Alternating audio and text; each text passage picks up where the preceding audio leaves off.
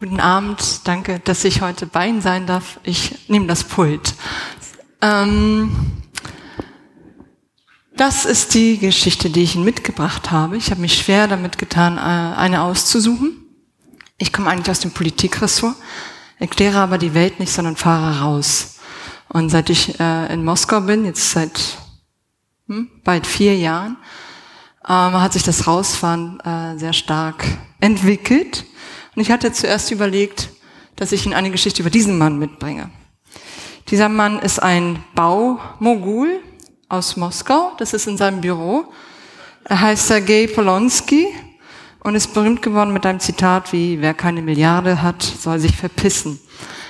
Er meinte aber nicht Rubel.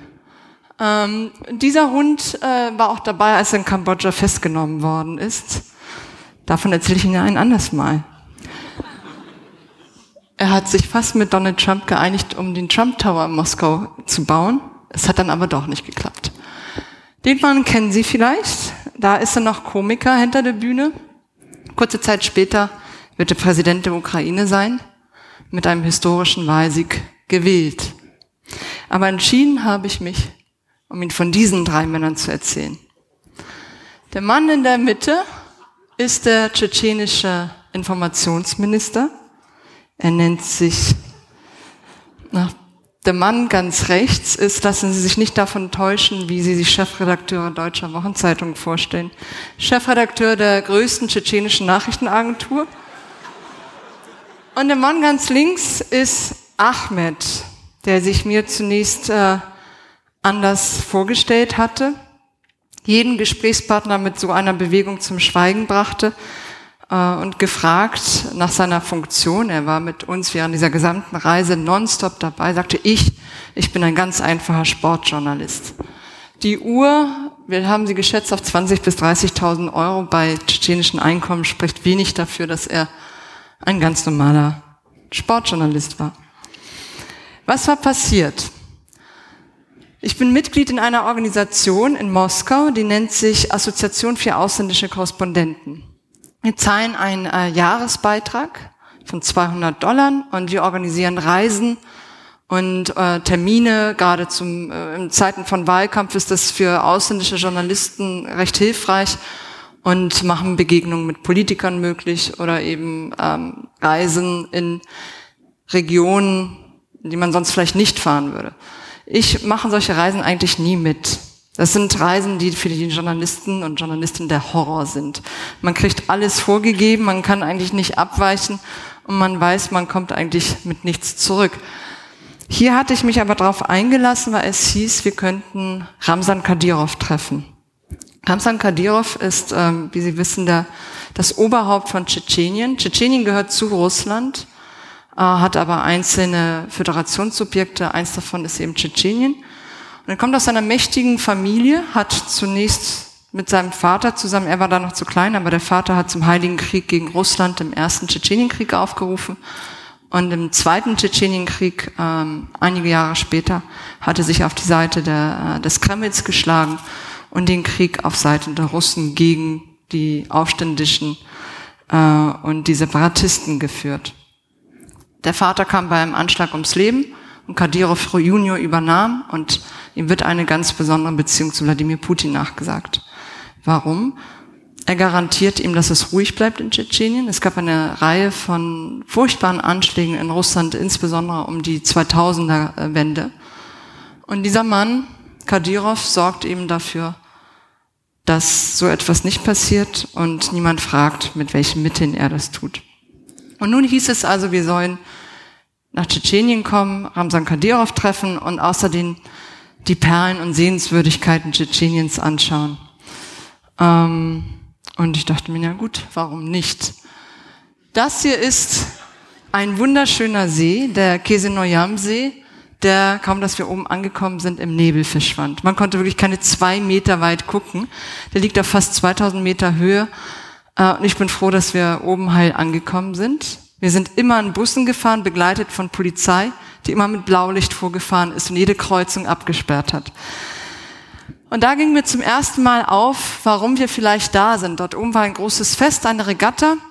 Der Tourismusminister von Tschetschenien war da und sagte, wir haben heute so viele ausländische Gäste, sprich wir Journalisten, die aus Kanada, aus der Schweiz, aus Österreich, aus Deutschland, aus Spanien kamen. Das zeigt, wir sind auf dem richtigen Weg.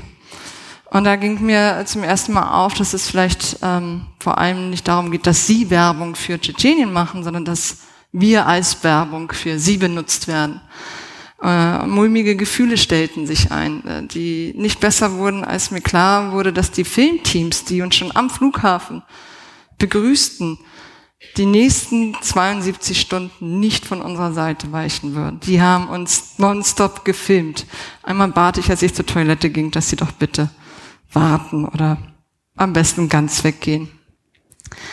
Ähm, wir guckten uns also an den See. Wir waren an wunderschönen Orten. Äh, Tschetschenien ist tatsächlich atemberaubend schön. Das ist der Ort Veduci, der mit vielen, vielen Milliarden Rubel aufgebaut worden ist. Breite Straßen, ein Glaskasten mit einem Hotel, das Edelweiß heißt, das aber fast leer war. Diese beiden Damen tauchten da auf. Ich weiß nicht, wie sie da hinkamen. Ich habe aber die Vermutung, dass auch sie nicht der Zufall dorthin geführt hat. Beeindruckt war ich und ich muss sagen, da ähm, hatte ich meine eigenen Stereotype noch im Kopf von der Infrastruktur von Tschetschenien. Das Land war unglaublich, also im Land meine ich eben die Republik, war unglaublich zerstört worden durch zwei furchtbare Kriege. Manche sagten, sie fühlten sich an, Sta äh, an Stalingrad ähm, erinnert, so groß waren die Schäden. Und äh, in wenigen Jahren hat man eben auch durch Geld aus Moskau, Tschetschenien gehört zu den Republiken, die am meisten Geld aus Moskau bekommen, äh, Straßen aufgebaut, die ich 70 Kilometer von Moskau entfernt nicht gesehen habe.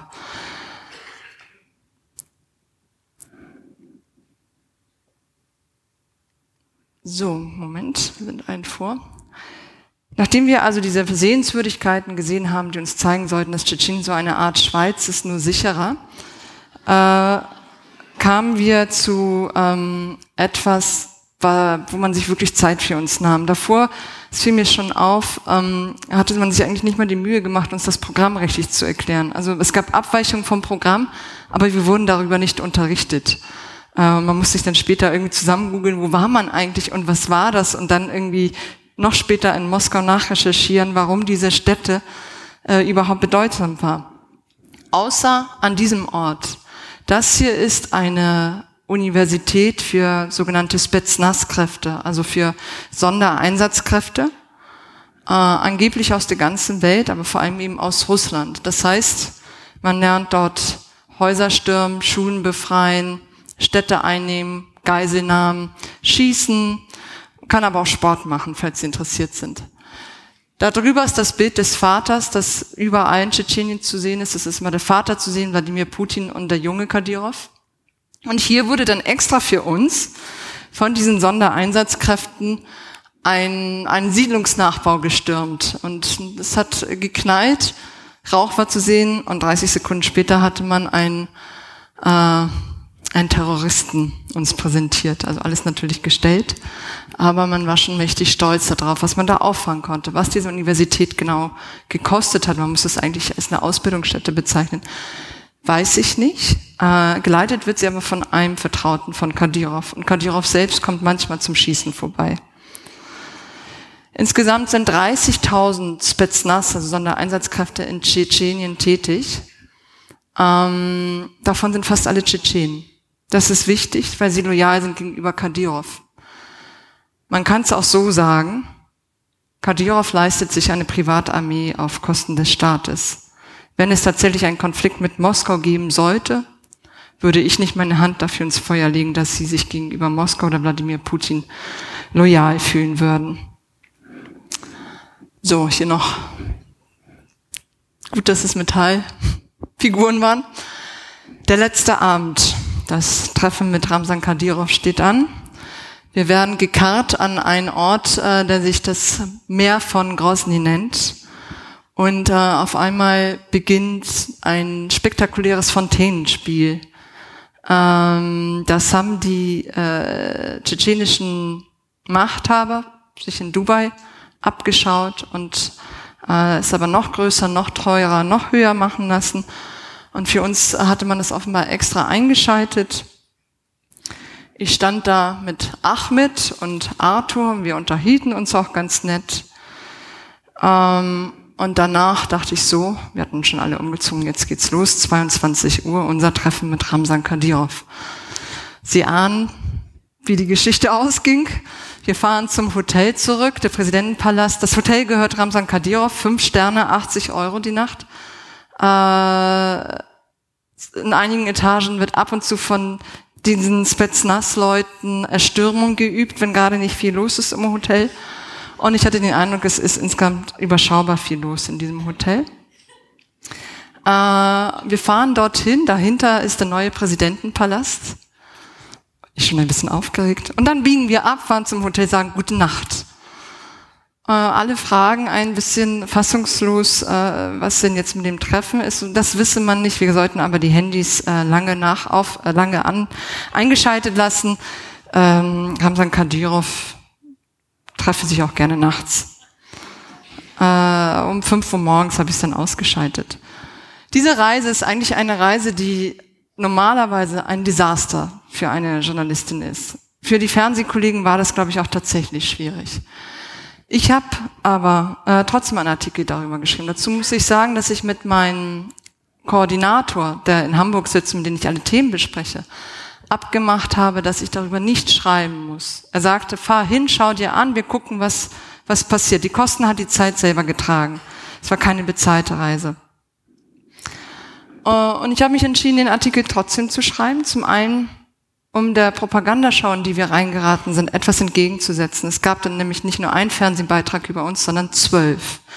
Und die Zitate, die fehlten, zum Beispiel Mainz, ich habe keine Interviews gegeben, fand mich aber später großzügig zitiert wieder.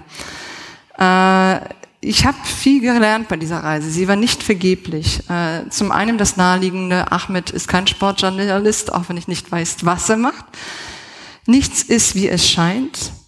Und es ist interessant zu zeigen, wie sich äh, eine Republik, die tatsächlich sich irgendwie bemüht, Touristen ans Land zu ziehen, es kommen so gut wie keine ausländischen Touristen aus naheliegenden Gründen, wie diese Machthaber glauben, ihr Image verkaufen zu müssen. Also Krieg und Berge, Kriegserfahrung und Berge.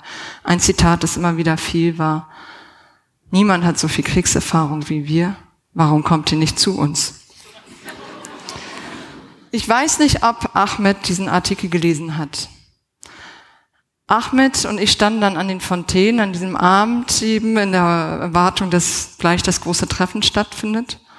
Und dann sagte er zu mir, Alisa, so werde ich immer genannt, so schön oder es ist so schön hier. Und dann fahrt ihr nach Hause und dann schreibt ihr doch irgendwas anderes.